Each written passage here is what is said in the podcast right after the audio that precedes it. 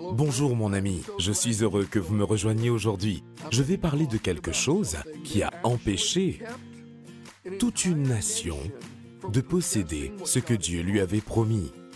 Cela a empêché Jésus de faire de grands miracles dans une région particulière. Et cela peut vous affecter et ça peut m'affecter. C'est à ne pas manquer. Que puis-je dire? Prenez une Bible, asseyez-vous et passons les prochaines minutes ensemble. Bonjour, je suis Bélez Conley. Dieu vous voit, il vous aime et peu importe ce à quoi vous faites face, il a les réponses.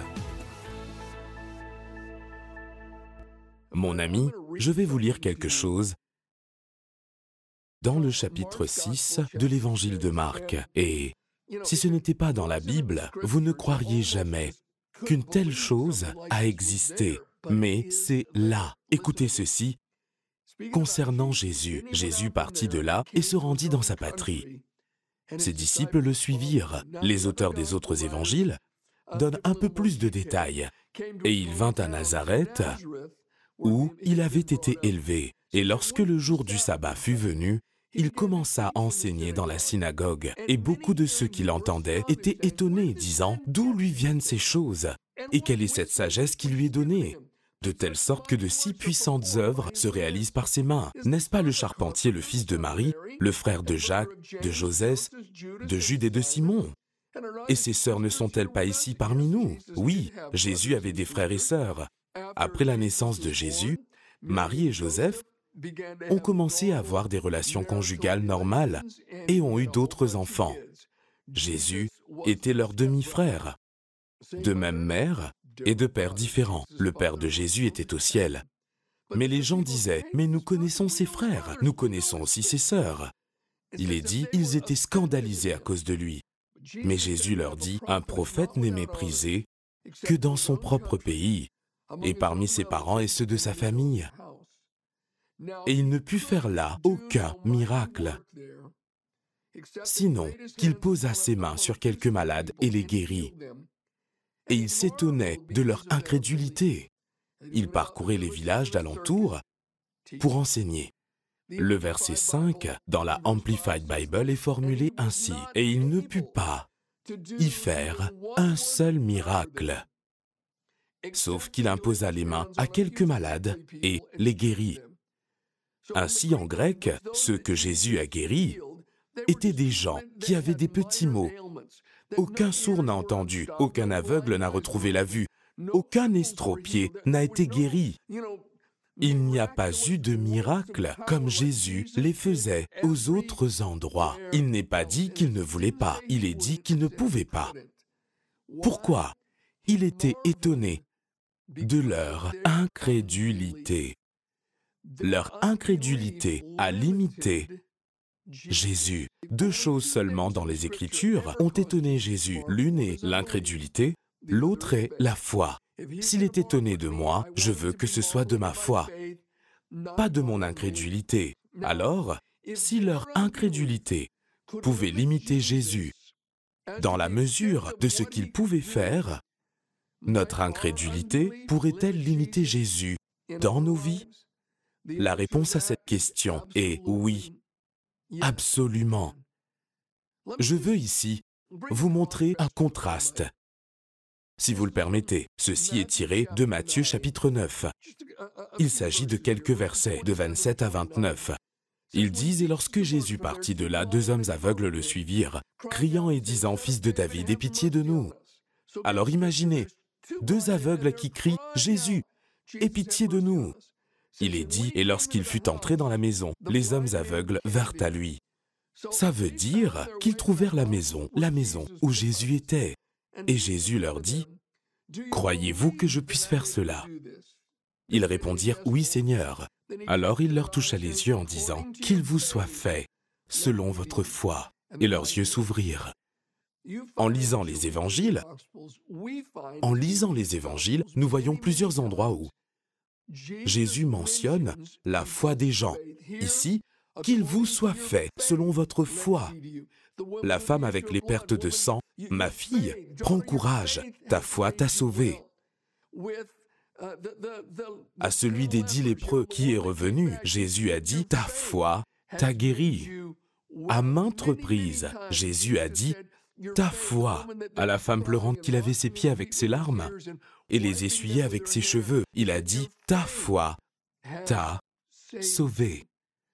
Quel contraste avec sa ville natale et les gens de la synagogue. La puissance du Seigneur était là, Jésus était là. Sa méthode consistait à prêcher la parole de Dieu, puis à guérir les malades. En fait, dans l'évangile de Luc, nous avons un modèle des enseignements de Jésus. Ce sont des citations tirées d'Ésaïe. L'Esprit du Seigneur est sur moi. Il m'a oint pour donner la vue. Il m'a oint pour proclamer une année de grâce du Seigneur. Il ferma le livre et s'assit, et les yeux de tous étaient fixés sur lui. Et il commença à leur dire, Aujourd'hui, cette écriture est accomplie, mais ils ne croyaient pas. Et il était limité quant à ce qu'il pouvait faire au milieu d'eux, à cause de leur incrédulité. J'ai connu un monsieur, il est au ciel depuis de nombreuses années maintenant, il était bien âgé quand je l'ai connu, et fut pasteur dans plusieurs églises au cours de sa vie. Quelqu'un l'avait une fois appelé pour rendre visite à un membre de l'église qui était malade. Ce n'était ni le malade, ni son épouse qui avait appelé mais plutôt quelqu'un d'autre. Pasteur, un tel est malade, il est mourant, il va très mal. Et je leur ai dit que j'allais vous appeler. Et j'aimerais que vous lui appliquiez de l'huile d'onction. Jacques, chapitre 5, dit, Si vous oignez le malade d'huile et priez avec foi, le Seigneur le guérira. Et s'il a commis des péchés, ils lui seront pardonnés. Donc étant mon pasteur, il a dit, bien sûr. Ces gens savaient qu'il venait. Il arriva à la porte et frappa. Pas de réponse. Il a frappé plus fort, sans réponse. Il a insisté avec plus d'intensité. Enfin, la femme est venue à la porte et a dit ⁇ Oh, c'est vous, il est à l'arrière ⁇ Et elle est partie dans la cuisine, sans même lui montrer l'arrière de la maison et la chambre où le mari malade était couché. Il est entré et le mari n'était pas vraiment intéressé. Ce n'est ni lui ni sa femme qui avaient appelé. Et le pasteur a dit, j'étais là pour jouer mon rôle de pasteur. Je l'ai oint d'huile et j'ai prié avec lui, mais il n'y avait rien. L'atmosphère était morte. Et son état ne s'est pas amélioré. Il ne s'est rien passé. En revanche, j'ai entendu ce même pasteur dire, un jour, j'étais au bureau de l'église et je reçois un appel téléphonique d'une femme. Elle dit, Êtes-vous le pasteur de telle ou telle église? Il dit, Oui, madame, je le suis. Elle dit, Eh bien, je ne vais pas à votre église, mais j'ai deux garçons et ils sont tous les deux terriblement malades. Et je lisais dans la Bible, dans le livre de Jacques, et on dit d'appeler les anciens de l'église. Elle a dit, vous êtes un ancien, n'est-ce pas? Vous êtes le pasteur. Il a dit, oui, madame, je suis le pasteur, je suis comme un ancien. Elle a continué qu'il appelle les anciens de l'église et qu'il prie pour lui en loignant de l'huile au nom du Seigneur. Et la prière de la foi sauvera le malade et le Seigneur le relèvera. Et je veux que vous veniez oindre mes garçons avec de l'huile. Et je sais que Dieu va les guérir. Voici mon adresse. Pouvez-vous venir maintenant? Il dit, Eh bien oui, en fait je peux. Alors, il trouve la rue et gare sa voiture. Elle l'attendait sur le trottoir. Elle s'est approchée et a dit, Mes garçons sont à l'intérieur, je suis une telle, et je vous ai dit que je ne viens pas à votre église. En vérité, je ne suis même pas chrétienne. Mais je lisais dans la Bible. Et elle a encore cité Jacques chapitre 5 sur l'onction d'huile pour les malades. Elle a dit, Je sais que Dieu n'a aucune raison de ne pas guérir mes garçons. Je crois qu'il va les guérir. Si vous faites juste, vous avez apporté votre huile avec vous, n'est-ce pas? Vérifiez. Il a dit, oui, j'ai mon huile. Elle a dit, allez-y, ils sont ici. Elle l'a amené à l'arrière. Il a oint ses deux garçons avec de l'huile. Tous les deux ont été instantanément guéris. Ils ont sauté de leur lit. La fièvre a disparu et ils ont été sauvés sont devenus membres de l'Église. Mais quel contraste entre ces deux histoires D'une part, on a des gens indifférent et d'autre part, une personne qui s'est accrochée à la promesse de Dieu, foi et incrédulité. Il y a longtemps que je suis pasteur, plus de quatre décennies, et j'ai eu beaucoup d'expériences, j'en ai vu des choses. Une fois, j'ai reçu un appel d'une femme dont le mari était à l'hôpital, dans un état très sérieux. Le médecin a dit, qu'il n'allait probablement pas vivre. C'était presque certain qu'il allait bientôt mourir. dans à peu près six mois ou presque. Il était chrétien et elle était chrétienne. Il n'a pas appelé.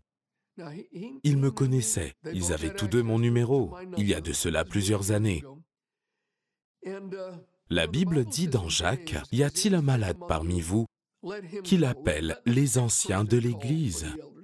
Il n'a pas dit Laissez quelqu'un d'autre appeler en leur nom. Il a dit qu'il appelle, c'est important. Donc, le gars n'a pas appelé, sa femme a appelé. J'ai apporté une petite bouteille d'huile et un petit livret sur la guérison, qui avait des versets bibliques sur la guérison, Ancien Testament et Nouveau Testament.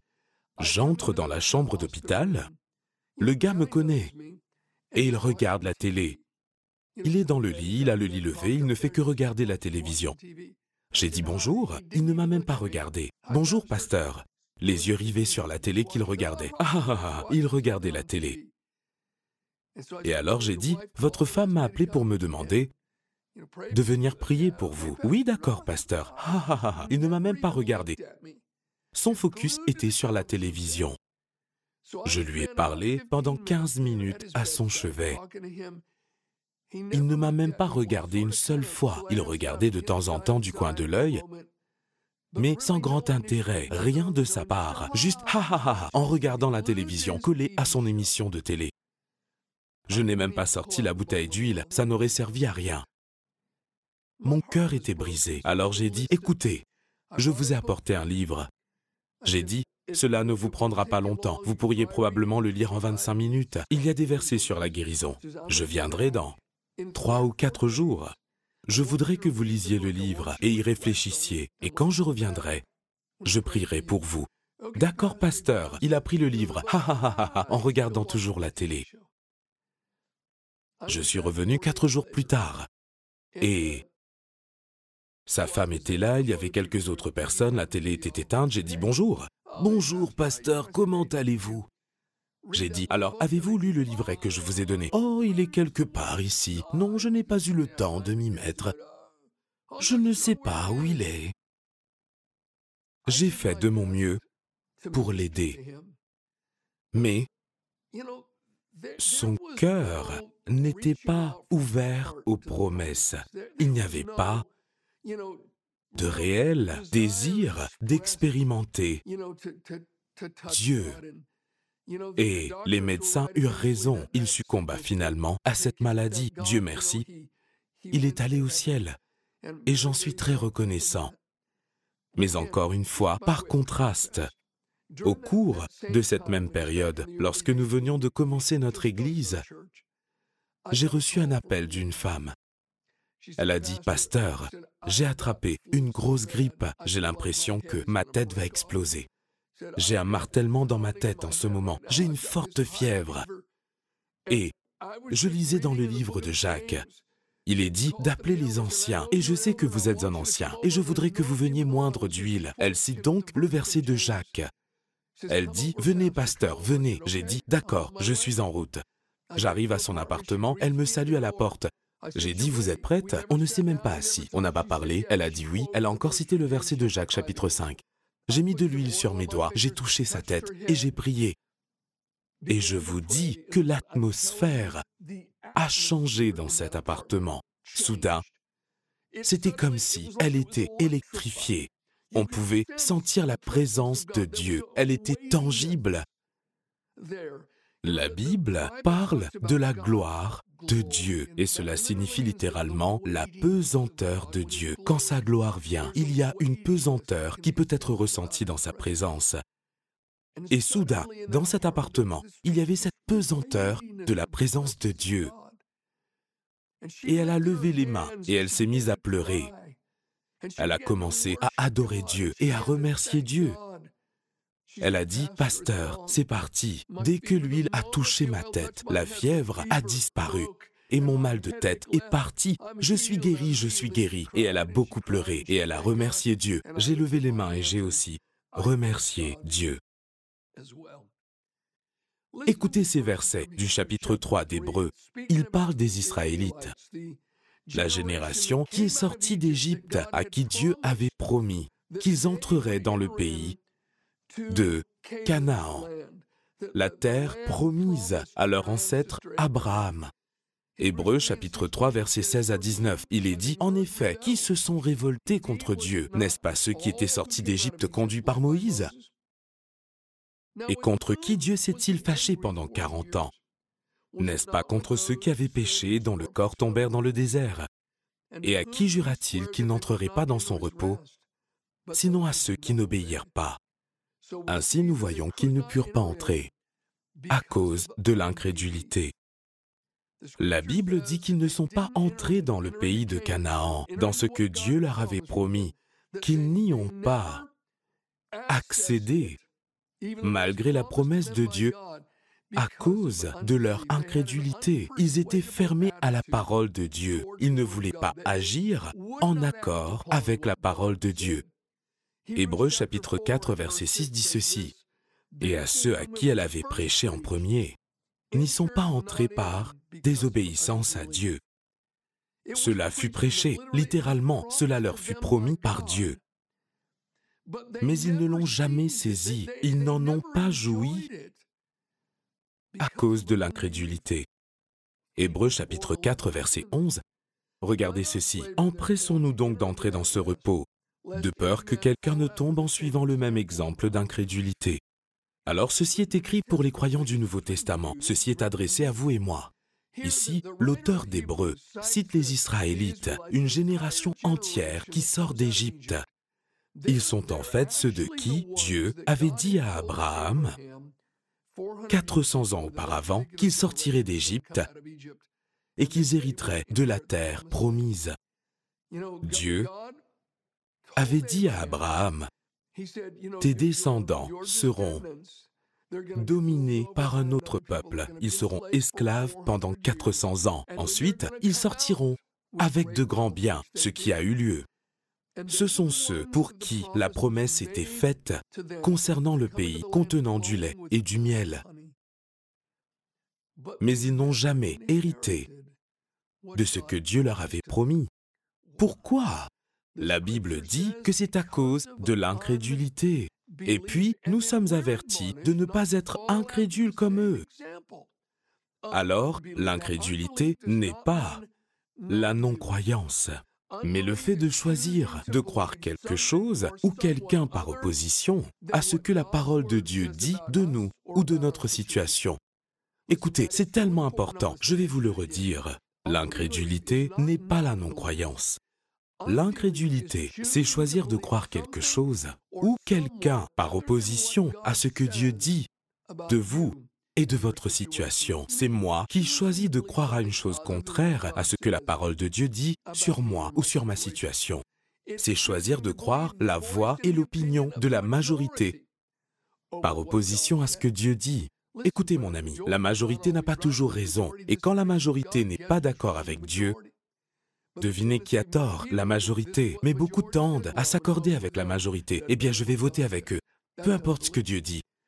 C'est de l'incrédulité. L'incrédulité croit aux experts. Lorsque les experts humains contredisent ce que Dieu a dit, vous devez vous accrocher avec Dieu, que tout homme soit menteur. C'est choisir de croire le témoignage de nos cinq sens physiques qui peuvent s'opposer à ce que Dieu a dit dans sa parole c'est choisir de croire les mensonges du diable, plus que ce que Dieu a dit de nous et de notre situation. C'est choisir de croire aux traditions et autres plutôt qu'à Dieu et sa parole. En fait, en parlant de tradition, un petit détour ici, je crois que je dois le mentionner. Ceci vient de Matthieu chapitre 15 versets 1 à 6. Écoutez, ça dit, Puis des scribes et des pharisiens qui étaient de Jérusalem vinrent à Jésus disant, Pourquoi tes disciples transgressent-ils la tradition des anciens? Car ils ne lavent pas leurs mains lorsqu'ils mangent leur repas. Mais il répondit et leur dit, Pourquoi transgressez-vous le commandement de Dieu? Au nom de votre tradition, car Dieu a commandé, Honore ton père et ta mère, et celui qui maudit père ou mère est digne de mort. Vous dites qu'il n'y a rien de mal à ce que les gens disent à leurs parents Désolé, je ne peux pas t'aider. Ce avec quoi j'aurais pu t'assister est une offrande à Dieu. De cette façon, vous dites qu'ils n'ont pas besoin d'honorer leurs parents, et ainsi vous annulez la parole de Dieu au nom de votre tradition. Vous annulez la parole de Dieu au nom de votre tradition. Il y a de nombreuses années, je dirigeais une étude biblique à Emmett, une ville ici en Californie. Et j'enseignais quelque chose de spécifique que la parole de Dieu commande aux croyants. Et il y avait des promesses spécifiques attachées à ce commandement. En fait, l'obéissance à ce commandement nous garantissait des bénédictions de Dieu. Et il y avait une femme dans l'étude biblique qui s'opposait avec ardeur à ce que j'enseignais. Elle discutait avec moi. J'ai dit d'accord, attendez une minute. J'ai en quelque sorte arrêté ce que je faisais. J'ai dit, regardez, vous avez votre Bible là elle a dit oui. J'ai dit lisez. J'ai dit votre Bible dit la même chose que la mienne. Elle a dit eh bien oui, ça dit ça. Et j'ai dit ceci est un ordre clair de Jésus, correct Elle a dit oui, mais elle a objecté, mais la tradition de l'Église dit. Et puis, elle a cité la tradition en question provenant de son Église d'origine. Et cette Église avait certaines traditions. Et les traditions de cette Église contredisaient directement le commandement de Dieu. Et elle a dit, non, non, la tradition de l'Église a raison. L'Église fait cela depuis des centaines d'années. Et elle a refusé d'accepter ce que Jésus a clairement enseigné et ainsi annulé toutes les promesses qui étaient attachées à l'obéissance de ce commandement. Alors, encore une fois, L'incrédulité, c'est avoir une attitude désobéissante ou non réceptif envers la parole claire de Dieu.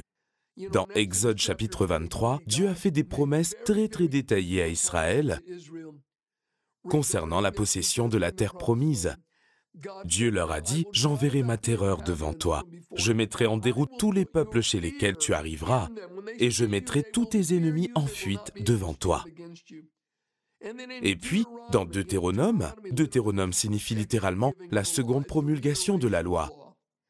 C'est une réitération de la loi. Ainsi, dans Deutéronome, Dieu le répète, Deutéronome chapitre 11 verset 22, il est dit, En effet, si vous respectez tous les commandements que je vous prescris, si vous les mettez en pratique en aimant l'Éternel, votre Dieu, en marchant dans toutes ses voies et en vous attachant à lui, écoutez ça, l'Éternel chassera toutes ces nations devant vous, et vous vous rendrez maître de nations plus grandes et plus puissantes que vous.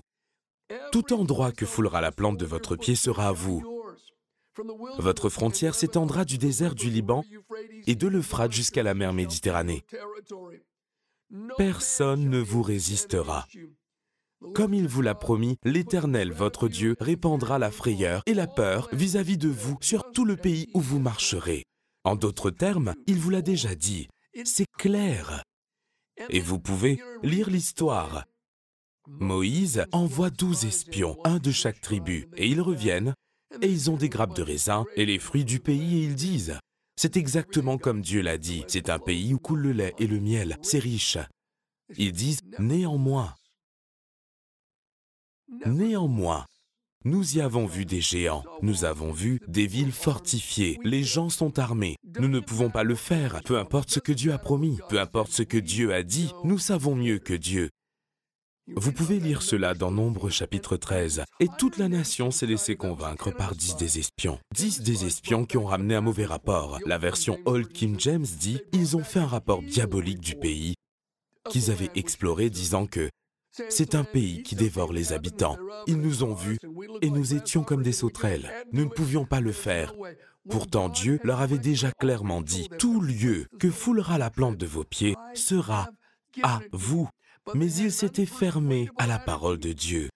Ils ont choisi de croire autre chose au lieu de ce que Dieu avait dit. La nation a accepté le mauvais rapport des dix espions. Ils étaient d'accord avec ce que les cinq sens physiques leur disaient, par opposition à ce que Dieu avait dit. Et le Nouveau Testament dit, c'était de l'incrédulité. Et ils ne reçurent jamais ce que Dieu leur avait promis à cause de cette incrédulité. Mon ami, Dieu nous a promis tant de choses. Nous avons une meilleure alliance établie sur de meilleures promesses. Nous avons tout ce qu'ils avaient, et plus encore. Nous avons toutes les bénédictions et plus encore. Pourtant, nous sommes avertis de ne pas suivre le même exemple d'incrédulité. Mon cher ami, je veux vous encourager. Faites de la parole de Dieu l'autorité suprême de votre vie au-dessus de la voix des experts, au-dessus de la voix de la majorité, au-dessus de la voix de vos cinq sens physiques, au-dessus de toute autre voix. Choisissez de croire la parole de Dieu et d'agir selon elle. Cela libérera sa puissance. La foi invite la puissance de Dieu à venir. L'incrédulité peut limiter Dieu. Et nous en reparlerons davantage la prochaine fois. Et je veux vous encourager en ce moment. Si vous me regardez, si vous êtes resté avec moi aussi longtemps, il y a une raison à cela. Vous devez avoir un cœur qui a faim de Dieu. Il vous aime. Et il veut vous aider. Commencez à avoir une histoire d'amour avec la Bible. Il vous parlera par elle. Et si vous n'avez jamais fait de Jésus le Seigneur de votre vie, pourquoi ne pas lui offrir votre cœur et lui dire oui? Aujourd'hui, vous ne le regretterez jamais. Que Dieu vous bénisse. Avez-vous des questions sur l'émission ou est-ce que quelque chose vous préoccupe pour lequel nous pouvons prier? Alors écrivez-nous, notre équipe apprécierait avoir de vos nouvelles.